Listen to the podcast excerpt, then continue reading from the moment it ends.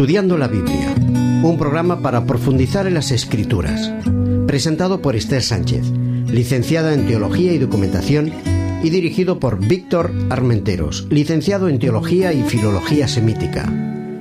Estudiando la Biblia.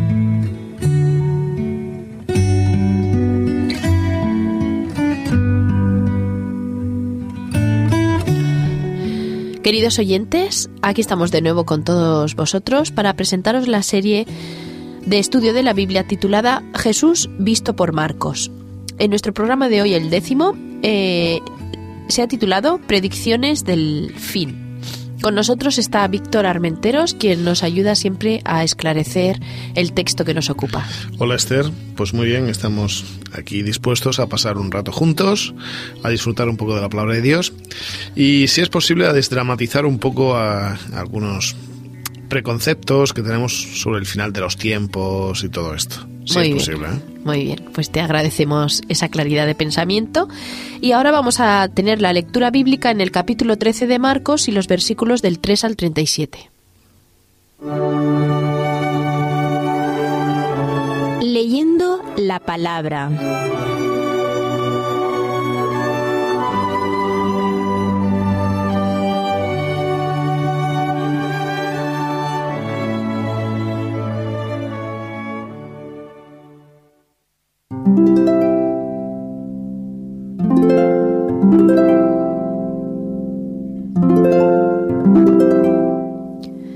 Y se sentó en el monte de los olivos frente al templo.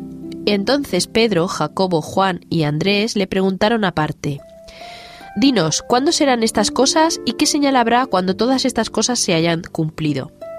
Jesús respondiéndoles comenzó a decir, Mirad que nadie os engañe, porque vendrán muchos en mi nombre diciendo yo soy el Cristo, y engañarán a muchos. Pero cuando oigáis de guerras y de rumores de guerras, no os turbéis, porque es necesario que así suceda. Pero aún no es el fin, pues se levantará nación contra nación y reino contra reino, y habrán terremotos en muchos lugares, y habrá hambres y alborotos. Principios de dolores son estos. Pero cuidad de vosotros mismos, porque os entregarán a los concilios, y en las sinagogas os azotarán, y delante de gobernadores y de reyes os llevarán por causa de mí para testimonio a ellos. Y es necesario que el Evangelio sea predicado antes a todas las naciones. Pero cuando os lleven para entregaros, no os preocupéis por lo que habréis de decir, ni lo penséis, sino lo que os es dado en aquella hora, eso hablad, porque no sois vosotros los que habláis, sino que será el Espíritu Santo. El hermano entregará la muerte al hermano y el padre al hijo, y se levantarán los hijos contra los padres y los matarán, y seréis odiados por todos por causa de mi nombre, pero el que persevere hasta el fin, éste será salvo. Pero cuando veáis la abominación desoladora de que habló el profeta Daniel, puesta donde no debe estar, el que lee entienda, entonces los que estén en Judea huyan a los montes, el que esté en la azotea no descienda a casa ni entre para tomar algo de su casa, y el que esté en el campo no vuelva atrás para tomar su capa. Hay de las que estén en cinta y de las que críen en aquellos días. Orad pues para que vuestra huida no sea en invierno, porque aquellos días serán de tribulación cual nunca ha habido desde el principio de la creación que Dios hizo hasta este, hasta este tiempo, ni la habrá. Y si el Señor no hubiera cortado aquellos días, nadie sería salvo. Pero por causa de los escogidos que Él eligió, acortó aquellos días.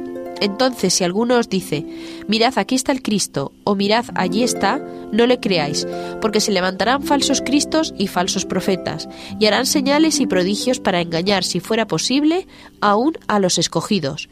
Pero vosotros, tened cuidado, os lo he dicho todo de antemano. Pero en aquellos días, después de aquella tribulación, el sol se oscurecerá y la luna no dará su resplandor.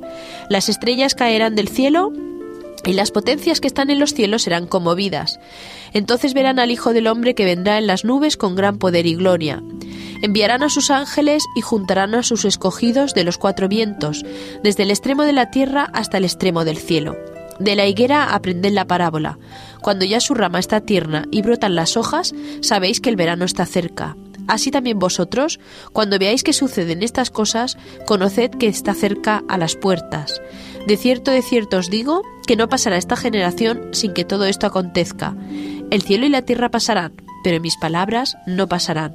Pero de aquel día y de aquella hora nadie sabe, ni aun los ángeles que están en el cielo, ni el Hijo, sino el Padre. Mirad, velad y orad, porque no sabéis cuándo será el tiempo.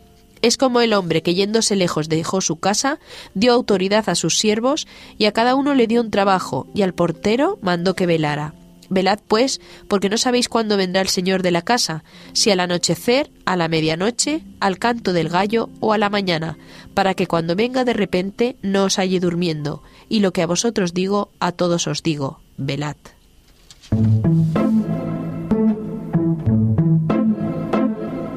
El secreto de las formas.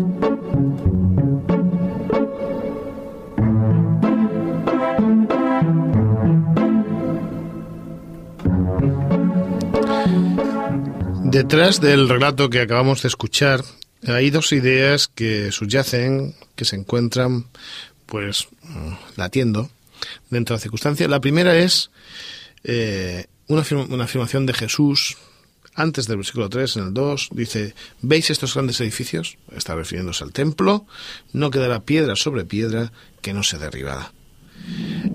Esto eh, sacudió el interior de los discípulos por una razón muy sencilla. El templo en aquella época se había convertido en la esencia misma de Dios. Hablar del tiempo era hablar de Yahvé, era hablar del Dios de los judíos. Eh, y aunque el templo había sido construido, reedificado por un idumeo, Herodes el Grande, y aunque, bueno, pues ellos sabían que no era el templo de Salomón, no era el templo en que la Shekinah, la presencia de Dios, se, había encontrado en el pasado, para ellos hablar de templo era hablar de Dios. Por lo tanto, Decir que el templo no iba a existir producía, producía, en ellos una gran inestabilidad, una gran inseguridad. ¿Por qué? Porque su religiosidad se basaba en ese espacio, ese espacio físico, en el templo. Fijaos si era importante que la epístola a los hebreos, que va a hablar de cuál es el santuario verdadero, se va a enviar poco tiempo antes de la destrucción de, este templo, del templo de Jerusalén, porque Dios sabía, en su sabiduría, que el pueblo iba, iba a sufrir una gran decepción de ahí que surge la pregunta. Esa es la primera idea que subyace por la que nos encontramos que tanto Pedro como Santiago, como Juan, como Andrés se acercan hasta Jesús para preguntar, bueno, ¿esto cuándo va a pasar? ¿Cuándo va a ser destruido el templo? ¿no? Esas piedras, ¿cuándo van a desaparecer? Esas piedras fantásticas, enormes, ciclópeas, que hoy día todavía seguimos viendo en, en cierto resto en el muro de las lamentaciones. ¿De acuerdo? Y la segunda idea que me gustaría que tengamos clara que hemos comentado en otras lecciones en el pasado, pero me gustaría insistir en ella, es una diferencia terminológica. Nosotros nos encontramos ante un texto escatológico. ¿Qué diferencia hay entre escatológico, apocalíptico o una actitud apocalipticista? Ya lo recordáis que ya lo comentábamos en alguna ocasión, pero quisiera volver a insistir en ello, porque a veces esto nos produce cierta mm, preocupación, ¿vale?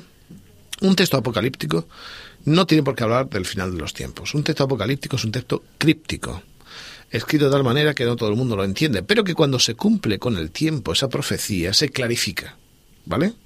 De hecho, un texto apocalíptico no tiene por qué ser al final de los tiempos, puede ser todo un proceso histórico. Nos encontramos, por ejemplo, en Daniel, o encontramos en Apocalipsis, ciertas profecías de corte apocalíptico, no fáciles de entender, que conforme ha ido pasando los siglos, ¿eh? conforme ha ido pasando la historia, hemos ido comprendiendo esas partes.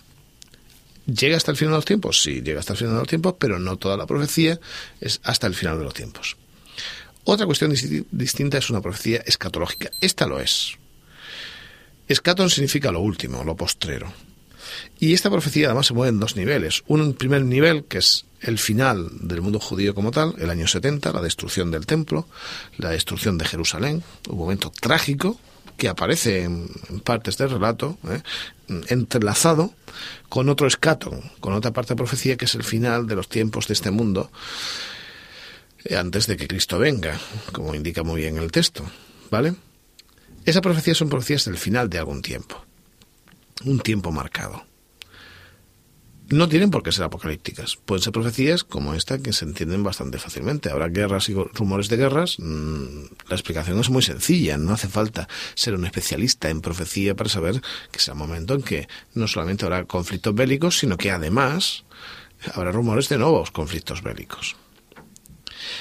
Y otra idea distinta es el apocalipticismo, que es una actitud de temor, de miedo ante el final del mundo, la destrucción del mundo al final, cuando hablemos en la viva voz de ello, yo haré alguna reflexión sobre esto, pero sí que quiero adelantar que con relación a las profecías no existe una connotación siempre negativa con relación al final de los tiempos. De hecho, hay algunas profecías que son positivas, que son de actitud positiva. ¿Por qué? Porque Dios está con nosotros, porque podemos estar en un mejor mundo.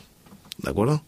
Ese miedo que hemos heredado de las películas de Hollywood, de eh, la catástrofe mundial en que todo desaparece, ¿vale? En que todo es horrible, mucha gente fenece y tal, es un concepto a veces tintado excesivamente de apocalipticismo. Yo preferiría que nos acerquemos a estos textos con la tranquilidad de que quien controla los tiempos, quien controla todo movimiento al final, globalmente, en el universo, es Dios. Y Dios nos quiere.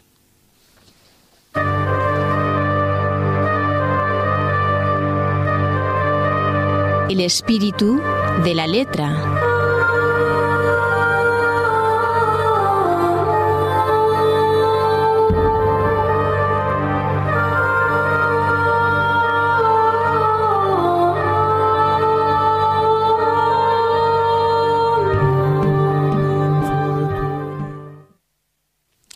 Bueno, Esther, no sé si sabrás que este texto que nos encontramos tiene una historia muy curiosa.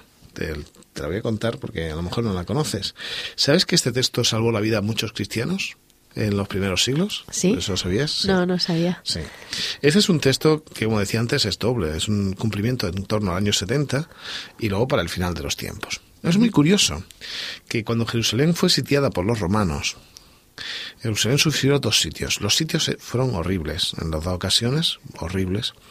En la primera ocasión, el primer sitio, que quizás no fue tan duro como el segundo, que fue el que acabó con la ciudad, en Jerusalén no solamente había judíos, había también cristianos, judío-cristianos en este momento, ¿eh? porque estaban creciendo como entidad, no se habían separado todavía de, del judaísmo, eh, pero seguían a Jesús y el Evangelio de Jesús.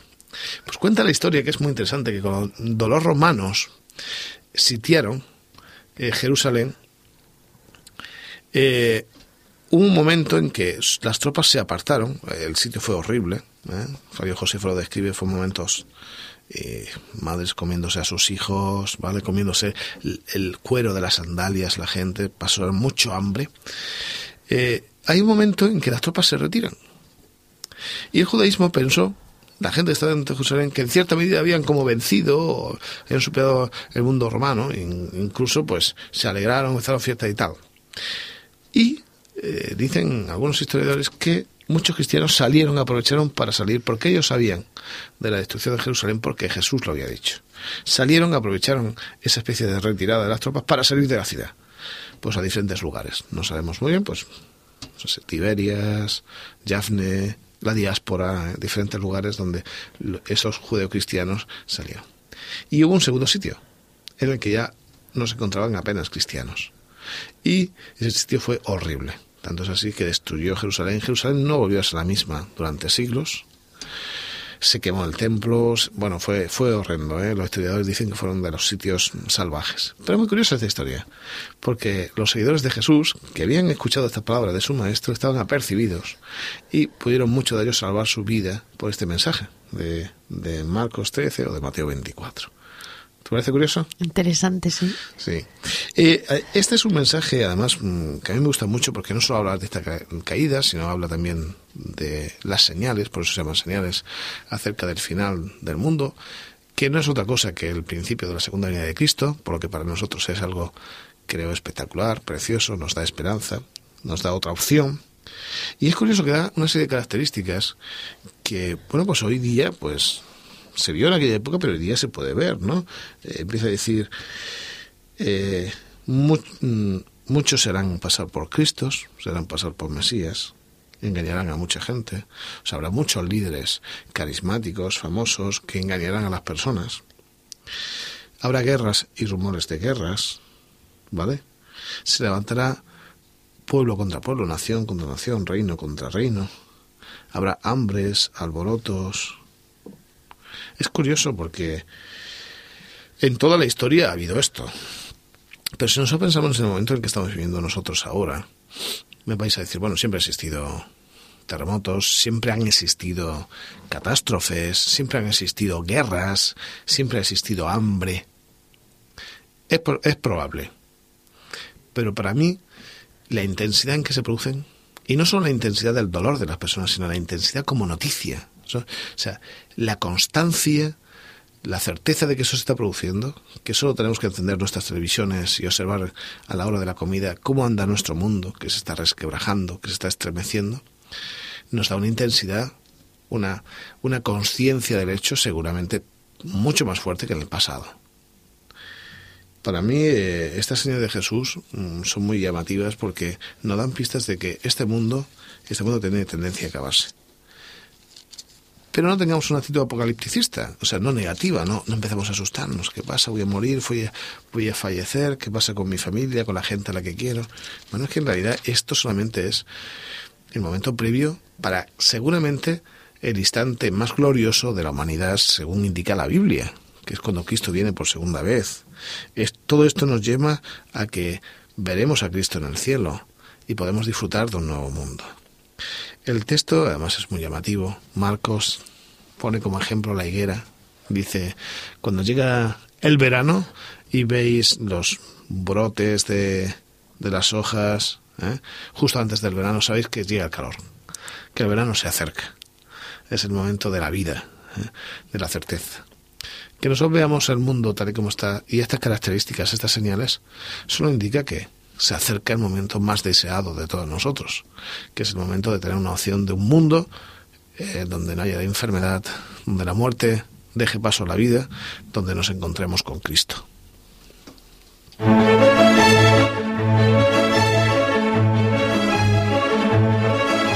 Otras miradas, otras lecturas.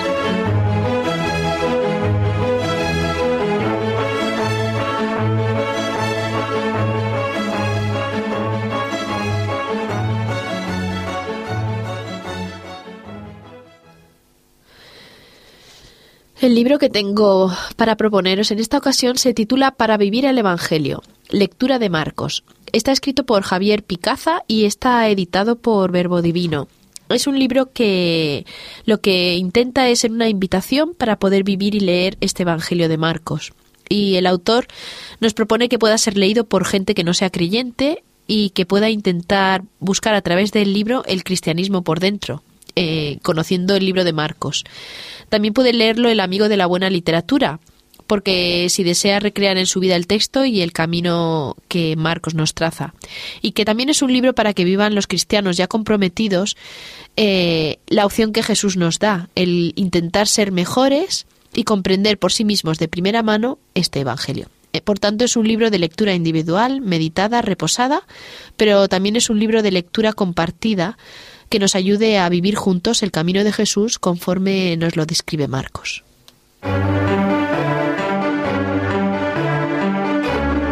A viva voz.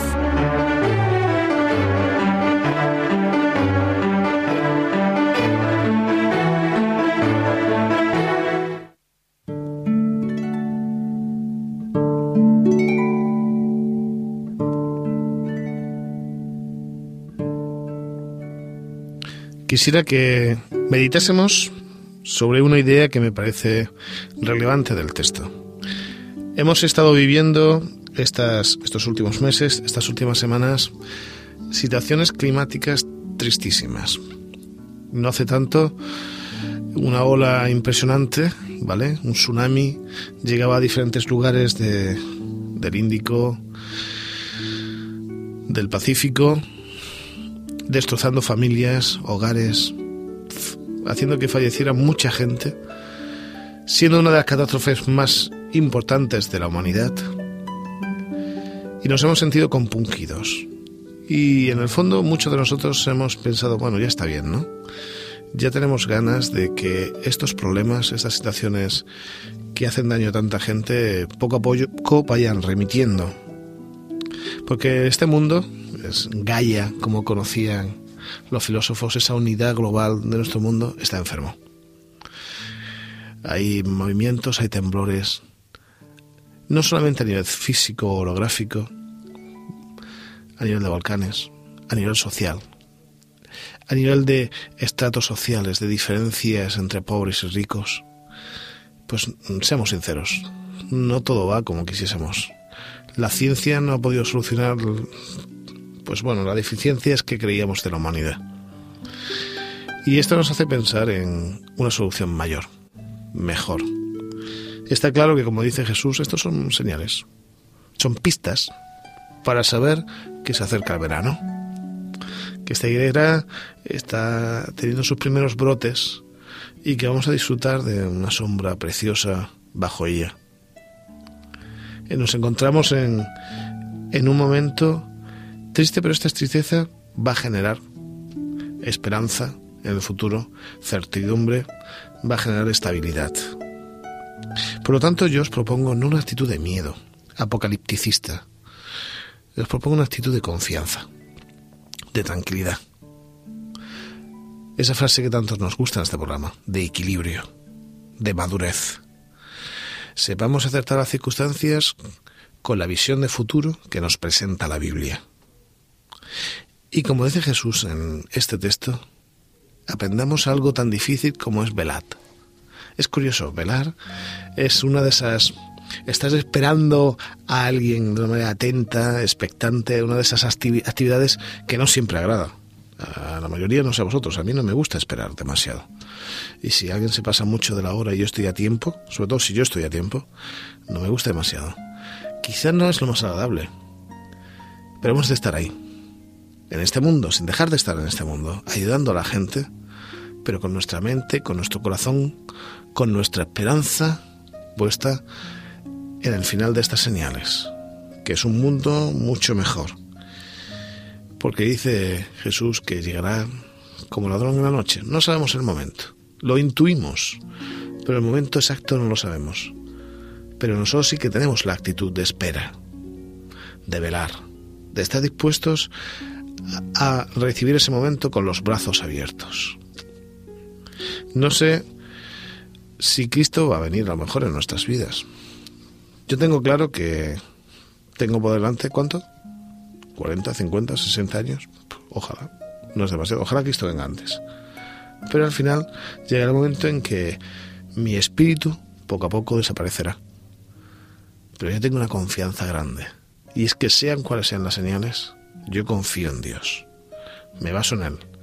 Él da la estabilidad de mi vida. Y cuando tengo esa confianza, esa tranquilidad, no me asusta lo que va a llegar en el futuro. Y si me asustase algo, Él lo compensa.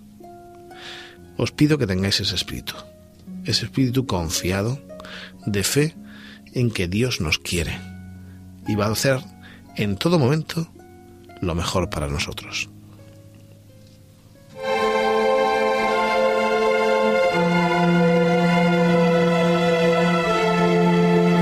de todo corazón.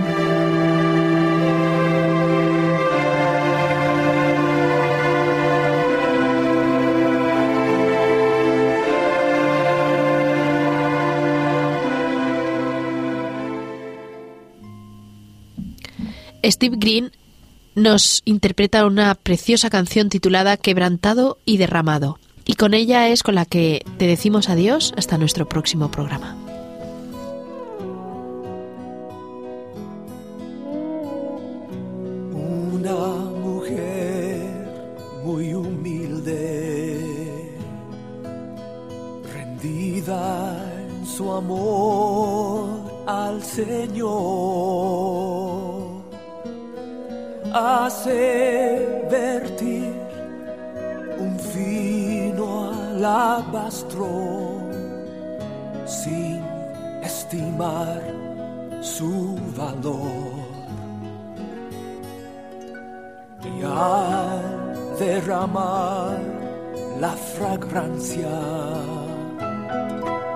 El perfume se liberó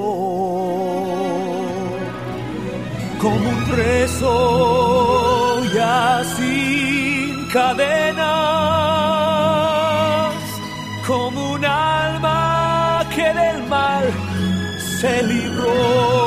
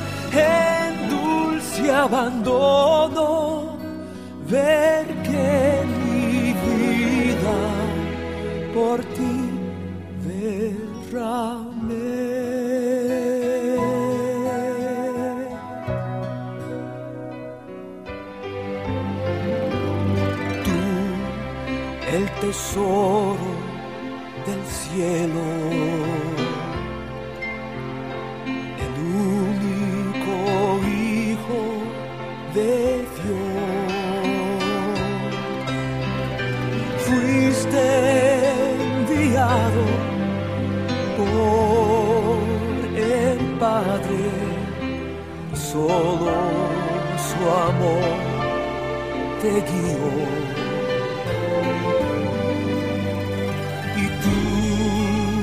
tan perfecto y santo.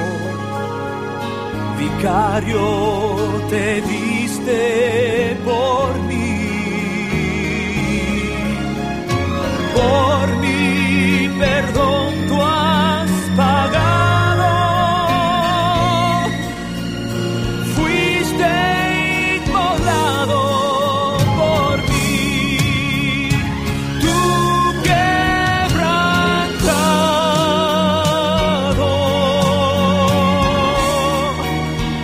que tanto me ama.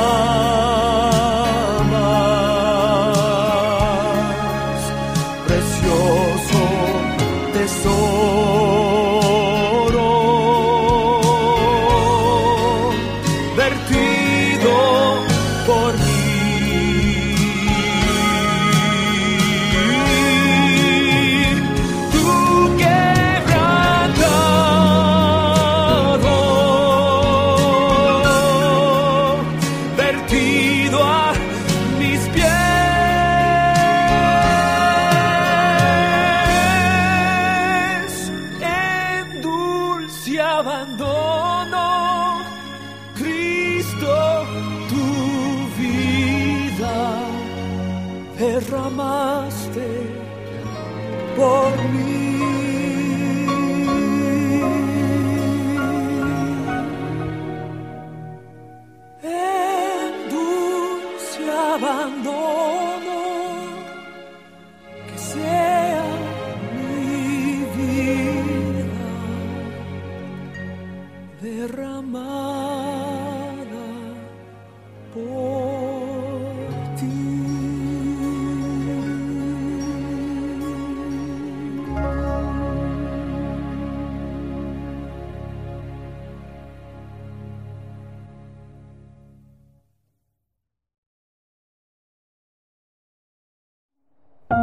Producido por hopmedia.es.